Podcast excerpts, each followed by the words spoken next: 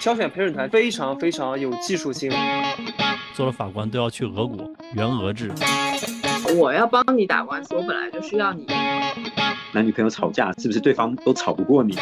这是这是能播的吗？这是这是能播的吗？你提供的是啥服务啊？这里是西站广场。各位听众朋友们，大家好，欢迎来到这一期的西站广场，我是广场大爷，我是大卫，我是海豹太太。哎，那我们这一期呢，请了一个新朋友，我们欢迎 Will。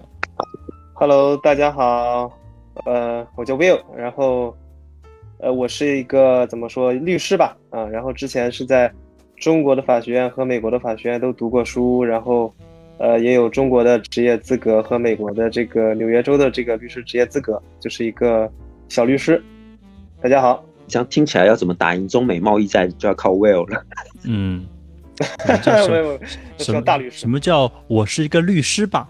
就是一个律师，小律师。他一直跟我强调，他说他之前在红圈所。哇，红圈所那还对。当时当时海豹太太介绍 Will 的时候说，他就是红圈红圈律师。然后呢，我就想当然的去想，什么是红圈律师？然后就把它等同于网红律师。我说哦，那可能他就是在什么抖音、快手上面帮大家诊断案子的这么一个人。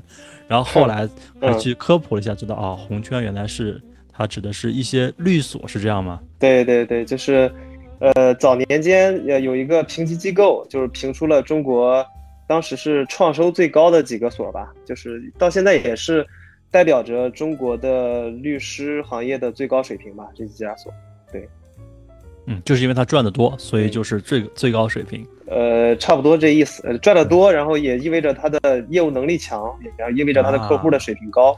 对，是我肤浅了。红圈所都是吗？都是这这个红圈所都是本土的中国律师事务所。哦，八家中国的律师事务所。对，我是听说红圈就是律师里面还会有鄙视链的，就是红圈所是属于最高高在上的，然后后面又在分。对对对，但是现在。也涌现出了一批新新兴的一些律师事务所，然后他们的这个水平也是很很高的，嗯，比如说这个叫什么，呃，汉坤啊，什么世辉啊，这些所也很好的。哎，那其实律师这个行业一直来说还是比较受大家尊重的，社会地位还是比较高的，不管是在国内啊、国外啊，从古代还是现在。那我有当时你选这个职业有或者选这个专业。有没有受到什么特别的影响？还是说从小我就立志做这个？哎，我看了《九品芝麻官》，我就想去做一个壮师。我 走上这条路呢，纯纯粹是这个命运的选择，就是天选之子的车子。对对，命一样。勒布朗詹姆斯，就是命运替我做的选择。因为大家都知道，中国这个早些年间，我们报高考志愿的时候是有填志愿的，是要调剂的，对吧？而我读法律就是被调剂过去的。我第一次听人说被调剂是命运的选择，是天选之子。对啊，那不然，这感觉有点凡尔赛。不是，不是我自己选的。对，但是但是现在回回想起来呢，呃，其实我我我认为这个命运的选择是命运，实际是帮了我一下，因为其实我当时的第一选择是学英语。那其实现在看来，其实你光有一门语言其实是根根本就不够的，对吧？语言只是一门工具。那那现在你不论不论什么专业的人，那英语都是一个必备的一个技能。那你要是专门以这个为专业的话，我觉得那是你呃这个这个远远不够的。其实我我当时在我那个年代，就是我刚刚考上那个大学去读法律的那个年代，呃，中国的律师其实很穷困潦倒的。当时我的那个老师就说：“你要做好心理准备，就是基本上就是毕业就失业的，啊，好在呃，在我我党的这个英明领领导下，我国的这个法治进程不断的进步，然后现在整个律师行业相比那时候反正是好很多。嗯，那我们党员律师的觉悟就是不一样。你要你要是放在现在，所有专业老师都会说，你们要做好毕业就失业的准备。对，现现现在现在是真的是这样的。”但是没办法，命运选中了你。嗯，是缘分。哎，那整个四年都是要去和这个法律法条去作伴吗？有没有一些好玩一点的内容？比如说，我们很很感兴趣类似这种模拟法庭，因为前段时间有一个很网上流行的这个这个假日消遣的去处，就是去旁听呃那个庭审。说里面呃又有空调吹，环境又好，又有水喝，还能听的这种离奇的案子，是一个情侣约会很好的去处。对，法学院一般都会有这样一个项目的，但是，呃，以我现在我我我现在的感觉就是，毕竟还只是学生了，呃，还是比较做的都是一些走形式的一些东西，不是效果不是特别好。不可以这样诋毁母校哦，它不只是形式。对，我的感觉就是，呃，因为就是跟我真正的呃去法院出庭了以后，这个感觉确实是就那时候就是小儿戏了。哎，那有有什么内容你觉得？当时觉得不重要，但是后来回想一下，其实是受益匪浅，给了很大的这个帮助。因为我之前一直做这个民商专业嘛，那真正的感觉，当时上学的时候不觉得，但是你真正的职业了以后，会发现这些理论的基本功，其实是真的是非常重要的。对对于你真正的从事实务这一块，这是非常重要的。嗯，所以在学校还是要打好这个基本功。我想问一下，就是我到就是法学院出来，其实。除了刚刚说就是民民商，然后可能刑事，然后还会有的会往对法官，然后或者是什么书书记官，然后或检察官这种，还有那种路可以走吗？对吧？就是公务员是吗？对对，那那几种是你你说职业选择是吧？对啊，职业选择，呃，最最最多的就是最直接的肯定就是做律师了啊，然后其次的话呢是就是考公务员，考法法官、检察官，啊，这是两条路，但是。呃，还有一块比较就直接相关的，就是去公司做这个 in house 的这个法务，啊，这是三个最最直接的这个选择，啊，那那再再跨行去做别的，那就不提了。对，哎，那我就要问出我们经常问的那个问题了，就是在你们的这些最终的几个主要的出路里面，有没有鄙视链？赚钱最多的是哪一行？赚钱最多的，呃，这个东西呢，就是各有利弊，呃，律师呢。呃，从就是你刚刚毕业，大家是属于一个学徒的状态，在刚毕业的这个阶段，律师的收入可能是就会相对会比较低一些。但是我们不排除现在就呃前面所说的这些红圈所啊，这些红圈所的这个呃准入的 entry level 我们叫，就是呃还是比较高。但是一般的所的话，这个这个基本工资就是刚刚去的时候这工资是比较低的，但是反而是可能法务可能会高一些。但是他们的区别呢，在于就是你的律师是未来的是这个天花板是是是是很高很高的，但是法务的话呢，一般来说就是会有很大的瓶颈期。对，这是这是两个主要的区别，一个是看未来，一个是就是比较有瓶颈一些。啊，然后法官、检察官就不说了，那就是一个公务员的这个体制内的一个工作，大家都知道什么样。对，跟别的也没有太大区别，但是有一点区别是我们现在。呃，有一个叫法官的员额制啊，就是就是就是法官的呃一个一个一个人数的一个限制，所以说现在他们叫入额，法官进了呃进了这个法院以后入额也是非常困难，非常的卷。嗯，我以为这是什么，就做了法官都要去俄国，员额制，入员额制，对，援助俄国，好嘛，就是一个就是一个人数限制，类似一个，嗯。就是我们想从一个律师口中套出这种话，简直就是在痴人说梦。你看人家回答的滴水不漏。嗯，能不能拿出你平时铁直男的特色来？这 这，我要给听众一个好的一一些一些有益的这个这个这个这个建议或者是帮助嘛？不是，一般就是如果如果嘉宾的那个讲述啊，如果是。太客观中立的话，那我们只能靠后期剪了，把他的话 剪得有攻击性一点。啊，OK，嗯，那就刚才正好我有说到他，嗯，对他比较有帮助的就是一些在学校学的基础的理论，因为像理工科那些我能想象什么定理啊、公理，嗯嗯，那这这个法学领域的理论是指什么？可可以说一两个例子。嗯，一个是法条，这法条只是大家都能看懂的，就是都都也都能买到的那些东西，都能到处能看到的，这个是白纸黑字的。但是它在背后，我们大学有一个课叫法理课，就是讲这个法律的逻辑、底层的逻辑，这个呃法律关系啊这些东西。那法律关系是是是是一个是一个怎么说？就是我们在分析一个 case 的时候，是首首先第一步要做的，就是要把这个这个 case 里边的各个人物他们之间的关系，我们用法律的。这个术语或者是法律的这个逻辑去解释它，那因为这个是等于说是对这个 case 做一个定性，然后在这个基础上，我们才能去去去去再进一步去分析别的东西，这就是一个基础基础性的东西。简单一个例子就是，比如说我们大家都会签合同，对吧？合同合同签了以后呢，我们是不是就一定要把这个合同履行掉呢？那可能就是如果尤其是对于我们就是呃不利的一方来说，我们可能有时候就是想所谓叫撕撕毁这个合同。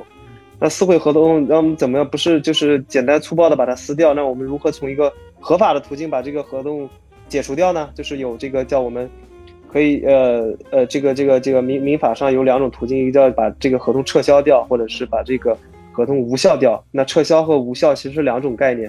呃，撤销的基础或者是它的呃前提包括这个你是胁迫，或者是有这个重大误解，或者说这个合同。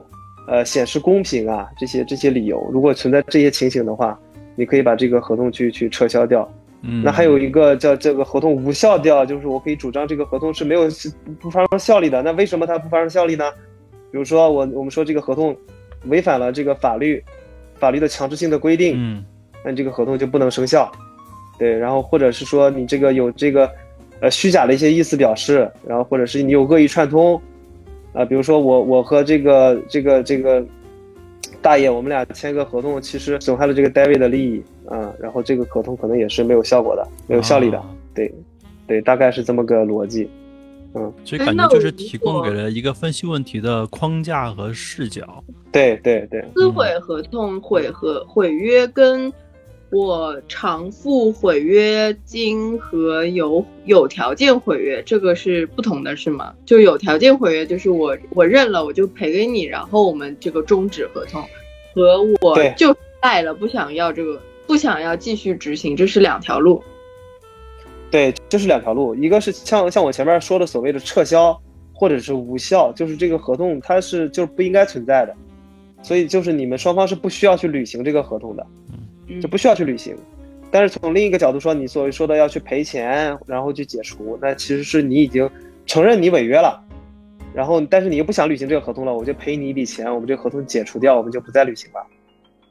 也就是说，在我不想支付违约金的情况下，我可以想办法去走前面那个方法。对，对，那你不想去违约金的时候，你就想办法把这个合同无效掉，去去改宪法，对，去改法律，把它改的和你的合同违背，哎，你就不用付违约金了。既然很多人，呃，读完本科他也可以就业，为什么你会选择再读个研究生？然后就是读研究生的时候，跟本科学的到底有什么差别？就我个人而言啊，就是如果从从我观察的，就是大大众的一个心理呢，大家读研的主要的原因，我觉得还是因为就业就业形势的问题吧，就觉得，呃，就觉得这个读个本科可能不太够啊，因为现在确实法律这一圈儿。现在确实很卷，毕业生太多了。就是你一个本科，像在你一个本科毕业生，现在在北京、上海这种地方，就是法学院的毕业生，基本上很难找到工作的。但是就我个人而言呢，我当时是觉得，我自认为我是一个比较幼稚的一个人。我当时本科毕业了，我觉得我还没有没有做好准备去迎接这个社会，所以我选择继续读书。那研究生的到底有什么特别？因为本科不是应该该学的？对啊，本科都已经走了形式了，那研究生应该来点干货了。呃，其实还真不是，像因为在法学院本科的时候呢，其实你是一个通识教育，基本上所有的法律，各各个部门的法律都要学一下。然后，呃，走到研究生这一步了，你就会选择一个部门、一个一个方向的法律，做做一个更深入的研究。啊，对。你当时研究了什么？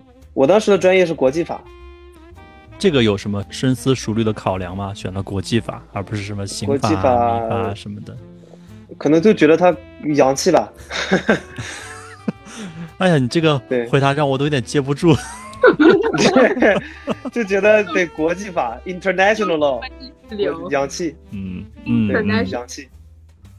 对，但我就在想，国际法真的会有一个国家去遵守它吗？确实比较难。对，都说什么海牙法庭，其实那个是国际法，打到最后就是打。对，国际法庭，对国际法庭，那个海海牙法，呃，对，是国际法庭。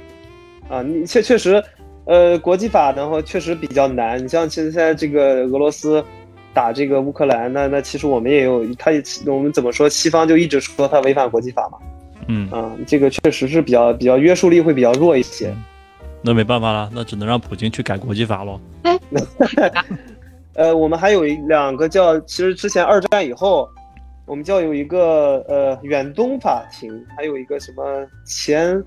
南斯拉夫法庭，那个专门现在好像我不知道还有没有了。当时那个那那两个法庭是专门审这个二战的战犯，为了审这个战犯设的这个法。那我想问一下，就比如说像法律不是会有所谓的什么大陆法系，然后还呃还法系、英美法系，嗯，英美法系，就是你的法系都不一样，两边的遵守的这种就是根源，就像宪法什么这种都不一样。那当你在打嗯动的时候，那怎么依托于？哪一套我们这种争端怎么怎么解决？其实这个叫法律，就是或者说我们不说法律，呃，法律因为法法律它是呃涉及到很多国家的，然后我我我们所谓英美法系，呃，主要是以英国和美国为首的这个呃包还包括澳大利亚呀，包括加拿大呀，然后包括这个呃香港，香港也是典型的这个英美法系，然后还有一种大的分类叫大陆法系，大陆法系呢是呃以这个它是欧洲大陆。呃以这个德国、呃意意大利和法国，以德国和法国为首的，呃，这个大陆法系，其实中国的呃法律基本上也是这个参照这个大陆法系建立起来的啊。然后台湾也是，台湾也是叫所谓的大陆法系。虽然你是台湾，但是你得叫大陆法系。你看，不讲道理的。但是这个不叫不是中国大陆了，就是。对，每个国家都是他自己的司法体制。我们在中国，我们只能适用中国法，对，我们不会考虑到外国法是什么样的。对，所以虽然我有这个美国的职业资格，但是我在中国那个资格一点用都没有。不是，就是大陆法系是不是就是以成文法为主？对，对，对，对，你这个说的就非常专业了。对，所谓的大陆法系就是我们是，呃，是要看法条的，我们是严格依照法条，法条怎么规定我们就怎么去判。但是英美法系叫我们叫判例法。他们是叫呃，或者讲叫法官造法，他们是要严格遵循之前法院的判例去判案子的。哦，所以他们就会不停的要 update 吗？所以我就觉得，就是像我在美国读书，就觉得其实他们的这个律师的收费高也是有道理的。他们的这个呃工作量真的是比我们的高得多，他们要做很大量的检索，要找之前的案例，因为像我们。之前在法学院的时候，有一门课专门就是做做这个检索，去教检索的。嗯，他们的数据库也是非常的庞大的，他们有专门数据库，有法律数据库的。所以听起来那种好像就是我们常常会说那种比较荒谬的案例，比如说什么麦当劳在麦当劳被热咖啡烫到，然后就要求索赔几百万美金，这种好像都是对没法对，都是美国的，都是美国的案例了。嗯，正好说到这儿，就是这样的案例，就让人觉得有时候会大快人心。就是虽然觉得很荒谬啊，就是一些这个像麦当劳烫烫到的那个老妇人就赔了巨额的这个钱，但还有一些就让人很气愤，就像那个辛普森杀妻案，就是所有人都知道是他杀的啊，但是就可以判到他无罪，你就会觉得哎，有的时候他是向着弱势群体，然后去。就指指责资本方，但有时候你就觉得，资本确实是可以颠倒黑白。对，这是这可能就是大家一个朴素的正义观。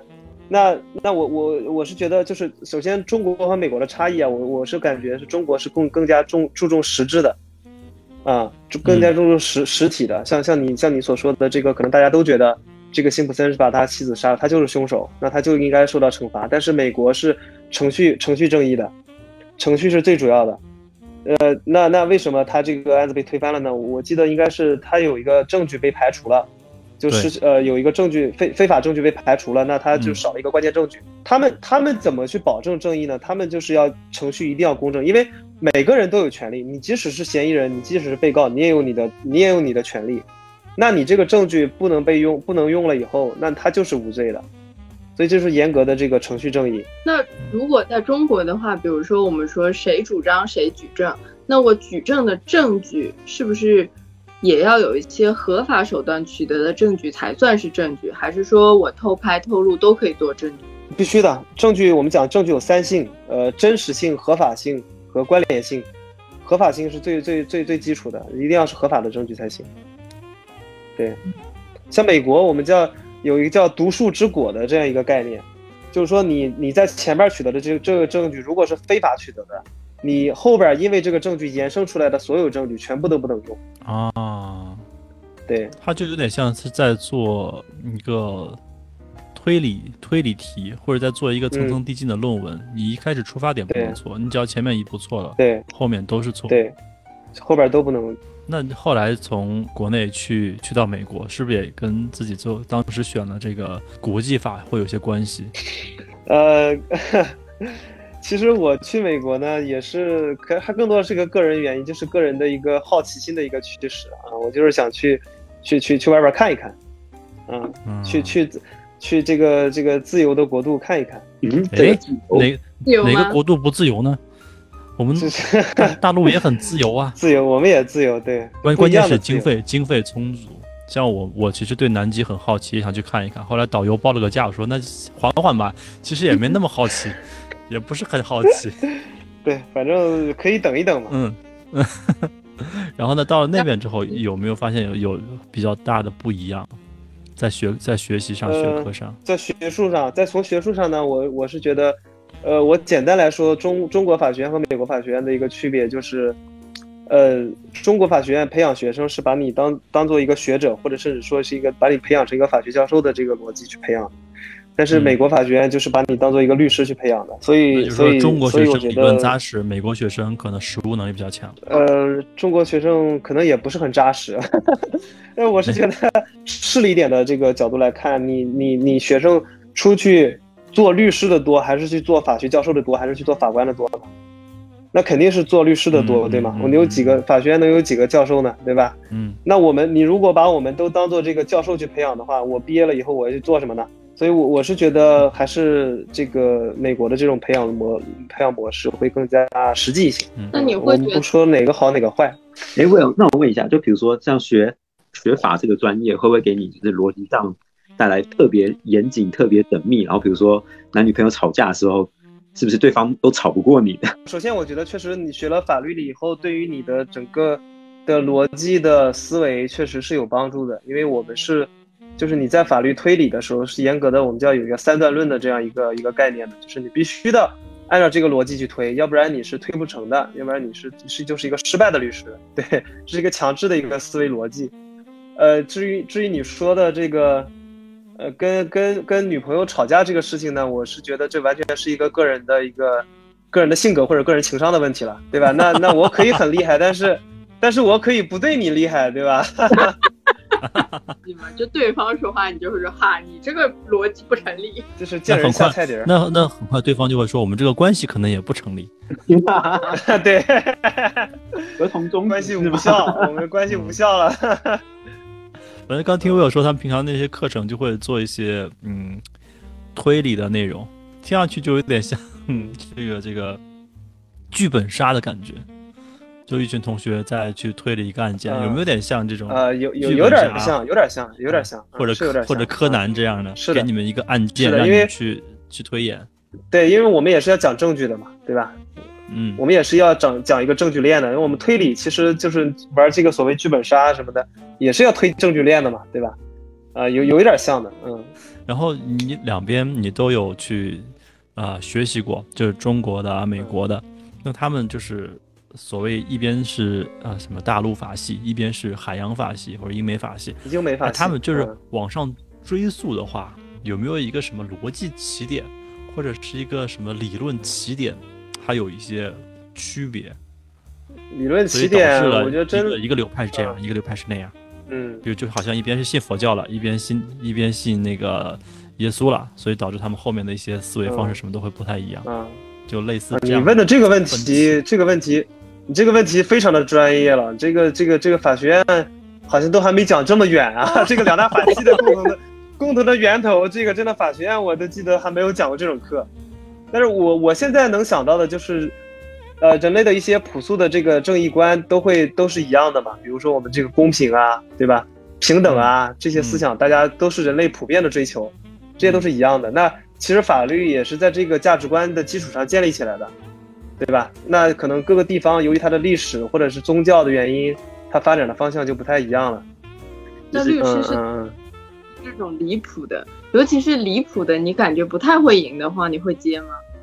不太会赢的，不太会赢。只要你给钱，我可我就接啊。其实这这是另一个话，这是另一个话题。我觉得就是就是律师的优劣或者好坏，它未必是以打赢或打输为主，就是可能比如说帮你减少损失或什么的，比如说原来判三年，现在判一年半，或原来要赔五千万，现在赔两千万，可能也说明这个律师很牛逼。对对对，是的，您说的这个真的是这个就是很牛牛逼，这个就是很牛逼。嗯，对，因为但是问题是，他怎么知道我如果请你了，你能帮我省两千万，请他了就不会，或者说就这个没法没法做实验对照，这个就是结束对这个确实是没法对照，所以这就是我们在就是一个在在在在你呃需要律师的时候，如何去选择律师的一个问题。那我们确实。嗯，尤其是你不熟的人，你去聘请一个完全你没有接触过的一个人，那你确实不知道他的能力怎么样。那你只能通过一些显性的这个因素去看他，比如说他之前受受过的这个法学教育，比如说他所所所在的这个律师事务所，比如说他之前代理过的一些案件的情况，只能从这些这些方面去看啊。因为呃，任何一个案件，我们没有一个律师说我打保票这个案件能赢，谁都不能打这个保票，因为除非。你在法院有人，除非你对吧？那那因为这个这个都是案子都是法官去判的，那你永远都不知道法官会怎么判。就是刚才 Will 也说说，没有哪个律师在打官司之前会给你打保票，这个案子会怎么样？对，除非里面有人，那是不是就是说，如果里面认识人的话，还是能够影响这个案件的走向的？那肯定的呀，哪儿没有贪污腐败呢？是吧？因为我我我看到很多影视剧，它的它的 它的编剧走向这是这是能播的吗？这是这是能播的吗？可以可以可以，我们都在说美国嘛，对不对？啊，对对对对对。然后对对对，就是我看看到很多影视剧啊题材什么的，它就会有一个走向，就是这个律师和法官就是师生关系，或者说这一群律师。和一个资深律师，他们师生关系，或者是这一群律师和那个法官是同学关系，就有各种各样这样的裙带。轻者就是提前获知信息，重的呢就是直接去影响案件走向。对你这个时候就是我们法律里边就另一个制度就出现了，就叫回避制度。我们有一个回避制度，就是比如说你这个这个这个庭组成了，上面有三个法官，然后开庭之前我们就会问这些当事人，你认为现在这三个法官里边有没有人需要回避的？然后你就给出你的理由，如果有跟任何一方有什么利益关系的话呢，就要给他就要回避的，他不能去参与这个案子了。师生关系也算，师生关系也算的啊。那对，我觉得这正正好这个可能就说明以前确实这样的这种裙带导致这个这个这个嗯，这很多的呀，失公允的情况发生会有这样的回避。对，肯定的，肯定的，对，肯定的，尤其是校友关系就更多了。哎，那你？打诉讼有有遇过什么比较离谱的案子吗？嗯，其实我我之前一直都做了商事案件啊，然后我们的客户都是公司，公司都是比较理性的，然后也都是一些比较商事的纠纷。要你要是做这种婚姻家庭的这种这种离谱的鸡鸡毛蒜皮的事儿就比较多，比较扯的就比较多。那我想知道，就是律师事务所会不会也被客户拖欠货款，然后欠钱？哎，对，有的，有的，有的，有的，真有的。我们之前呃还有一个客户就是欠我们，我们还把客户告了呢，就是帮把律所逼的都没路走了。我们只能拿起法律的武器保护自己。但是可能像大卫刚才说的比较离谱的案件没有那么多，但是有没有那种就是特别小的案件，就可能打完之后他的这个赔偿的这个金额可能还不够付这个律师费的呢？我们就收费也比较高，然后就基本上不太会接很小的案子。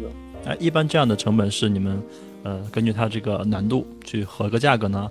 还是说根据他这个，呃，这个这个这个赔偿或者是偿付的金额，大家谈个分成。做诉讼的里边有一个叫风险代理费的，就是我后边给你给你赢呃给你打回来多少钱，我在里边提一个比例，这样，嗯，就是直接是提成的，对，嗯，哎，有没有这种可能，就是，呃，诉讼方找了你们，然后被诉方找了另外一个律师，这两个律师就你们两个认识。然后呢，你们大概会知道我们上庭是一个什么结果。那我们就私下见一面，说我们要不然就撮合两方，这个坐下来谈谈一个什么结果，咱就算了。这当然是最好的呀，因为法院整个中国的司法体制都是鼓励调解和解的。嗯，当然能和解是最好的，对。但是你们也会去这个促成他们做做做到这一点上。如果有可能，对，最好是对，最好是，但是这个做这个事儿的前提是你要充分的呃告知你的客户，一切都要征求你客户的呃同意的前提下，对。那这样的话，你们的费用会不会就就相应的就少了一些？不会啊，我们只要结案了，就是一样收一样的钱。哦，那那确实要支持，支持他们坐下来谈。嗯，那客户会不会有那种不合理的期待或预期？这个就是做律师的这个讲究了，就是我们叫管理客户的预期。你不能一开始就是说你给他拍胸脯说这个案子我把我给你赢定了，这个这个话是万万不能说的。你要给他一个心理预期，啊，要不然他会他就会他就会对对你有有所期待，然后后边就落空了的话，你问题就比较大了。这就有点像医生嘛，我就先跟你说风险，你可能这个会这样那样那样这样的，但是我会尽最大努力帮你去医治的。是的，是的，是的。如果给你预期降低了以后，然后我拿出的结果超出你的预期，你就会非常的高兴，对吧？那你有没有遇到过，就是客户在跟你陈述背景的时候，他隐瞒了一些重要因素，或是跟你讲是虚假的，跟事实相反的？嗯，对，呃，有遇到过，就是呃。客户有有一个什么这个这个证据没有跟我们说，然后咔等我们上庭了以后，对方拿出来了，那个情况就对我们非常的不利。对这个情况，反正我们也会跟客户说，你这个一定要对我们，呃坦诚，然后要不然回头庭上，呃这种情况对我们不利了以后，最后结果对你不利。所以我们的，因为我们跟客户的利益是一致的嘛。嗯，哎，这个就很像那些香港电影里面，不管 TVB 还是港产片里面，就在一个呃很私密的房间，然后一个犯罪嫌疑人和他的律师坐在一起，他律师就跟他讲：“你什么事情都要告诉我啊，我是要帮你的，我也不是警察，我也不是法官，你什么都可以跟我讲，我会替你保密，然后帮你去这个最大程度上的减刑啊、缓刑啊什么的。”然后这时候配那种很阴暗的背景音乐什么的，就像两个在密谋一个什么坏事儿一样。反正大部分这种。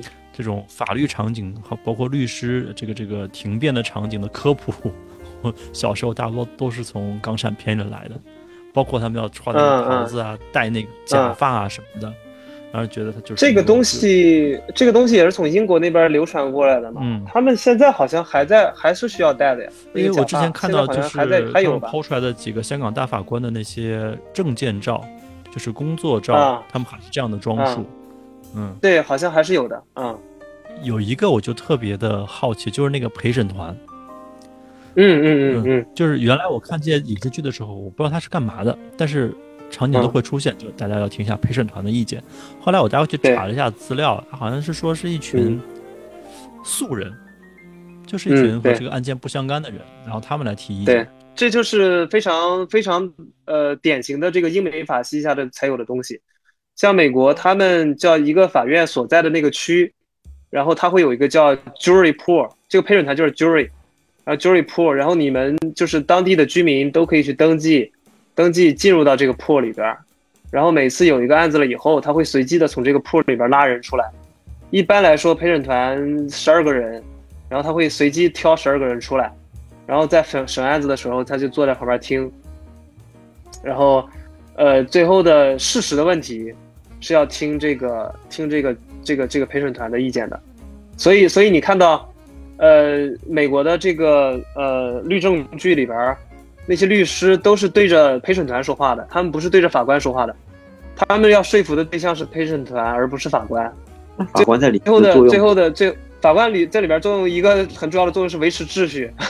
我 刚想说，我说法官搞到后面不就是敲锤说肃静肃静，感觉就是这个作用。对对对，很大很大一部分是维持是呃现现场的秩序。第二个是他主要是负责法律的关系，法律的问题，法律专业的法律的问题，他会给给给这个给这个陪审团说这个法律法律是怎么怎么规定的。如果你们决定是这样的话，这个被告会面临什么样的刑罚？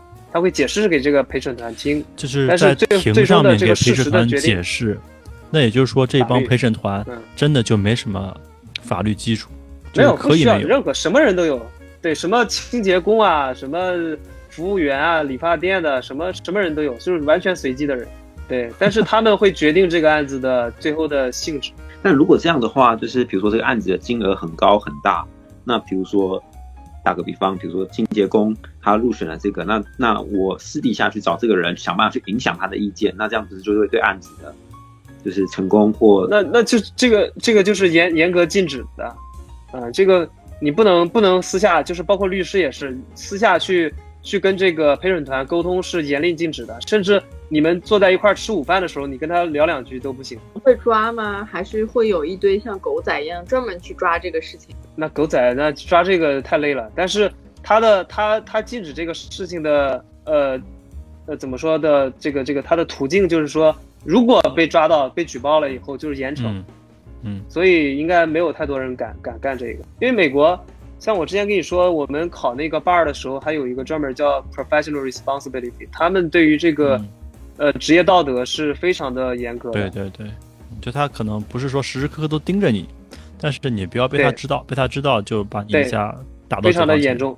嗯，对。那我我刚还在想一个问题啊，就如果我是一个公众人物，然后我的形象就特别负面，比如说我是恒大的老板。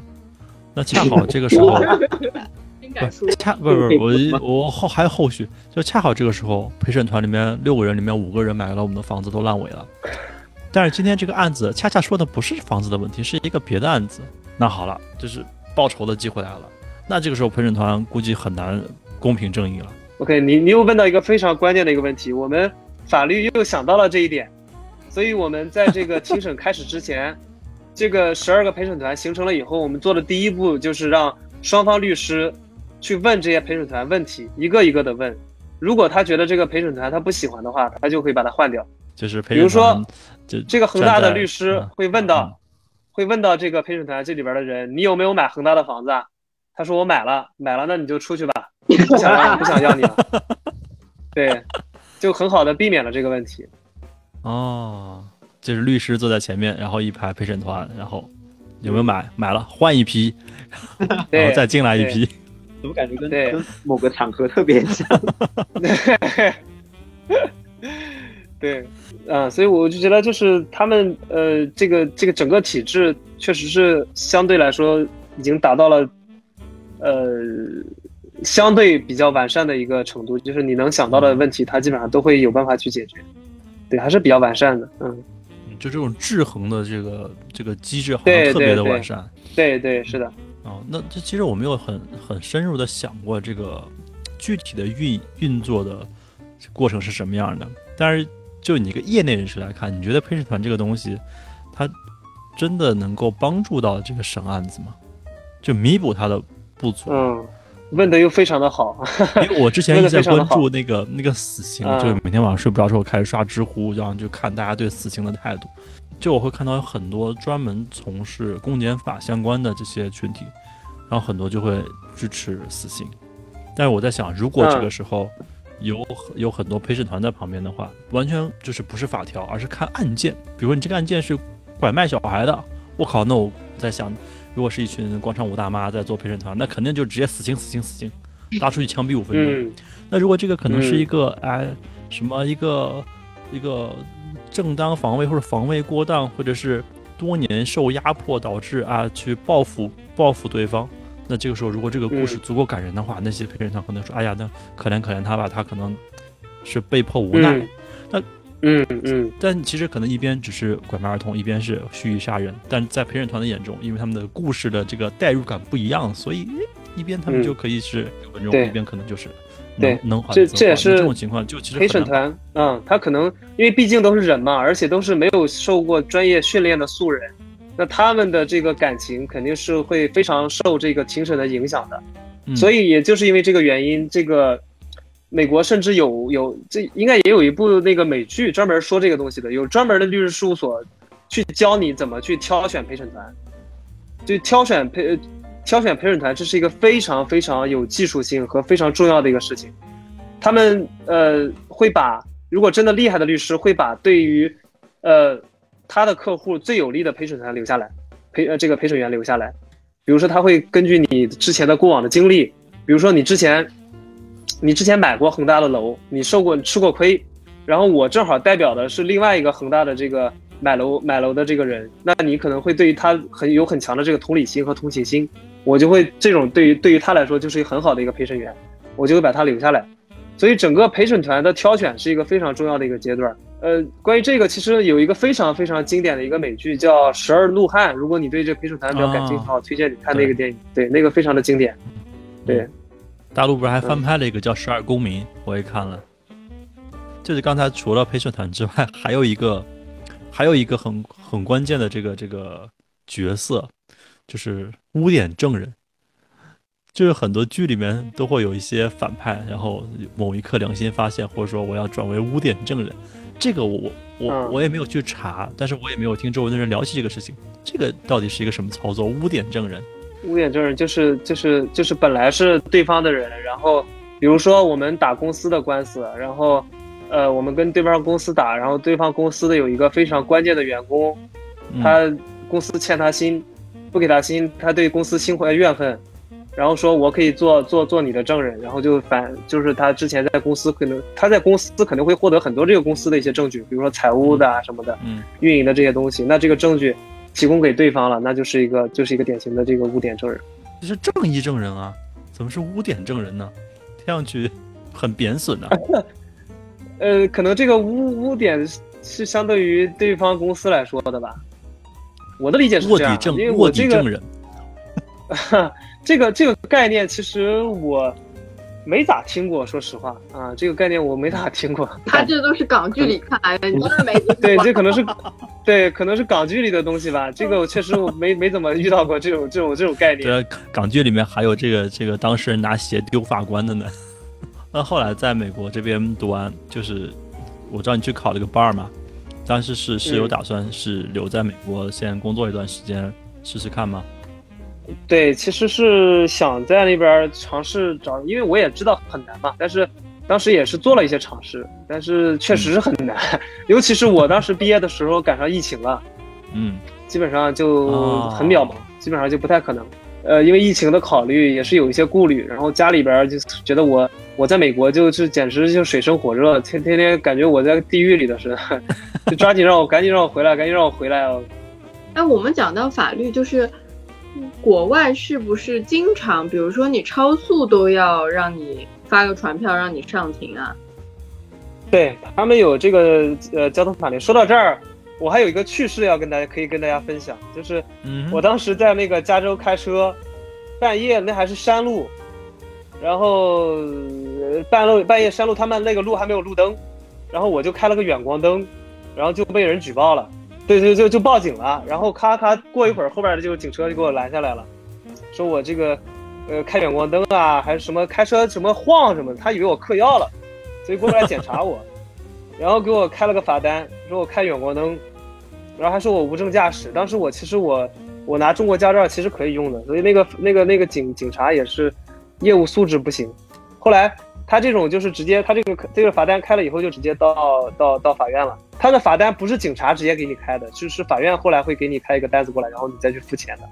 因为你，然后你还可以去，如果选择你如果选择不，如果不服的话，你还可以 challenge，甚至你还可以要求开庭。然后当时我是做了一个书面的一个一个一个 challenge，然后他给我减了一项，给我给我的这个无证驾驶这一项减掉了，我我省了三百多美金。开远光灯罚开远光灯那个就开远光灯罚了两百多。他们他们而且他们他们没有。对，上了一个，而且他们很神奇的是，我我不知道他那个，呃，那个那个那个警察是怎么找着我的，你知道吗？就是大半夜的，然后有人报警了，他他咔咔开着车就能找着我，他们路上也没有摄像头，我真不知道他是怎么找着我的，就很神奇。然后后来你去考那个 bar，他他需要考哪些内容啊？在考考试的话？呃，他那个 bar 其实跟我们国家的司法考试有一些像，他也是基本上。呃，是一个通通识的，就是你各个部门全部都要考的这么一个概念，就是各个部门法都要考一遍。对，它会不会像什么驾照一样？比如说你持有了 A 国家的这个执照，那你去 B 国家去从业的话，你可能只要呃再加试一个什么就可以了。对，而且他他在美国，他不仅是美国去其他国家要改，他是美国，因为他是联邦制嘛，他每个州都是自己的。对，每个州都是自己的考试，所以我我考的是纽约州的嘛，就是每个州都是不一样的。那出了这个州就不能用了。对，然后你要是去其他州执业，你还要再考，或者是有些州有一些呃优惠政策，就是你可以加试一下，就你所所说的加试一几门，就是你就可以接着考，接着用，就可以拿到他那个州的那个执照。哦，那有没有可能在什么中部一些很傻的州，就是他们商业什么都很落后，你想找个律师，可能还未必找得到。因为你这个只能在这个州用，他大家如果真要考律师，谁会在那个州去考啊？呃，他有本地人呀，就是他本地人有证就行了。因为只要保证本地有律师，律师也蛮难，也蛮难的。我去考个证，只能在本地用。啊，会不会造成就是比如纽约州的律师的律师的平均收入就会比什么俄亥俄、Ohio 啊，然后或者是 Ohio 啊啊中部的一些州。对，这这个是这个是这个是当地的经济发展水平决定的嘛？那跟你在北京、上海当律师，跟你在什么呃贵州当律师，那收入肯定是不一样的。因为我看一个道理。就是持海外律师的，我去看了一下他们履历，就我们自己那几个专家，就他们 profile 主要是海外律师，全是纽约本，这是为什么？巧合吗？这个是这个是有几大方面原因啊。一个呢是纽约州它本身名气也比较大嘛，呃是纽约是经济重镇嘛。然后另一个是，呃，它相对于它怎么说？它相对于其他州可能题也会简单一些，就像我们说。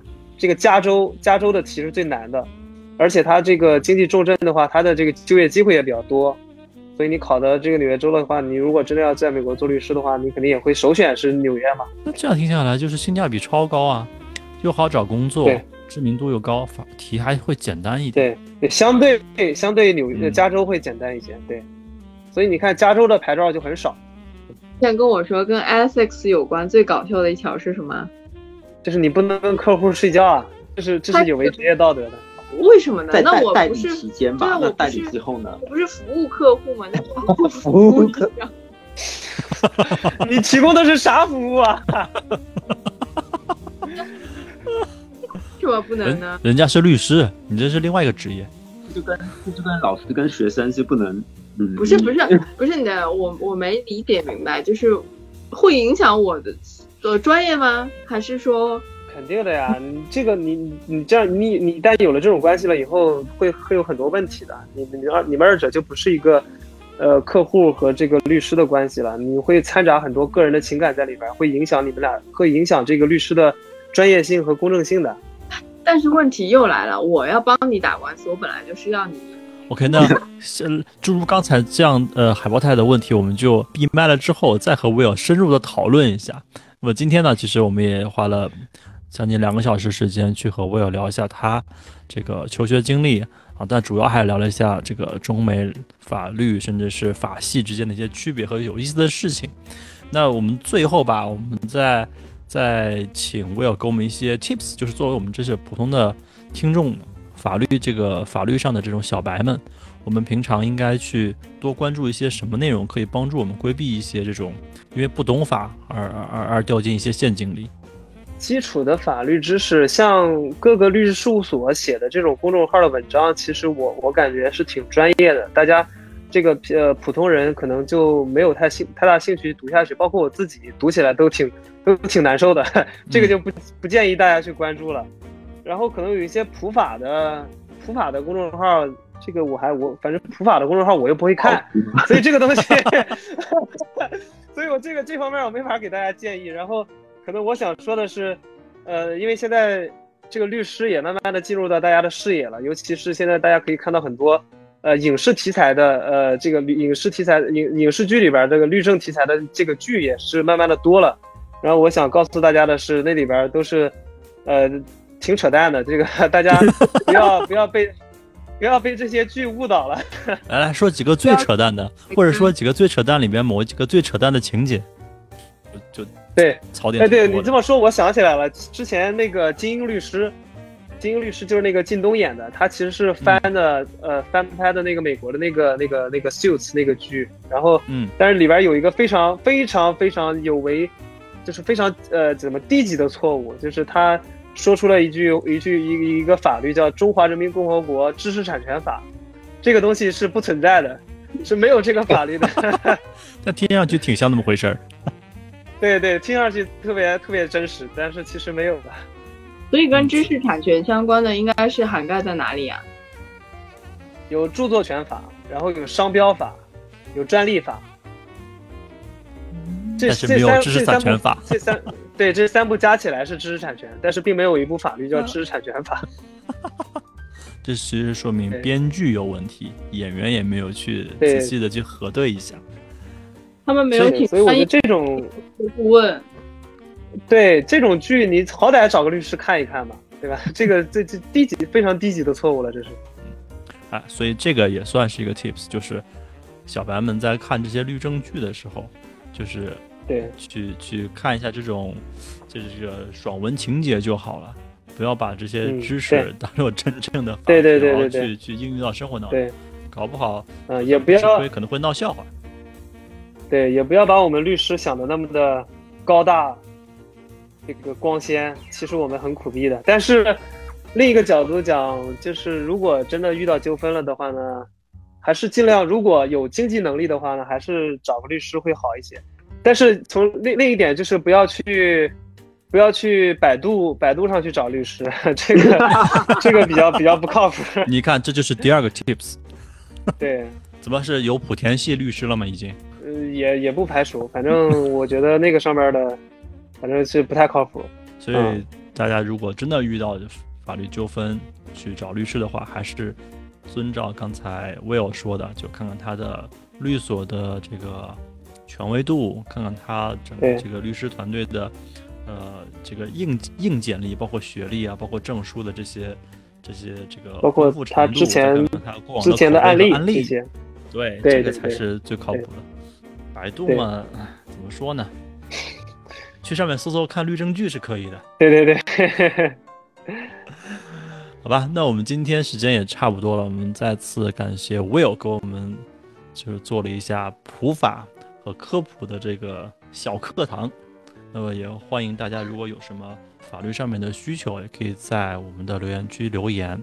如果方便的话，Will 可以留你的邮箱或者其他什么方便大家联系的方式。OK，顺便说一句，Will 是单身。OK，那这怎么变成征婚节目了？我们节目的一直有这个属性 啊，一直有这个属性。就什么非诚勿扰？就先报这个属性，再其他属性都可以列后一点。OK，OK，主要是主要是主要是凸显我的专业。OK，好，好，好，谢谢。那我们这期就先到这里，谢谢 Will，谢谢。好，谢谢，谢谢，谢谢，拜拜。嗯，拜拜，拜拜。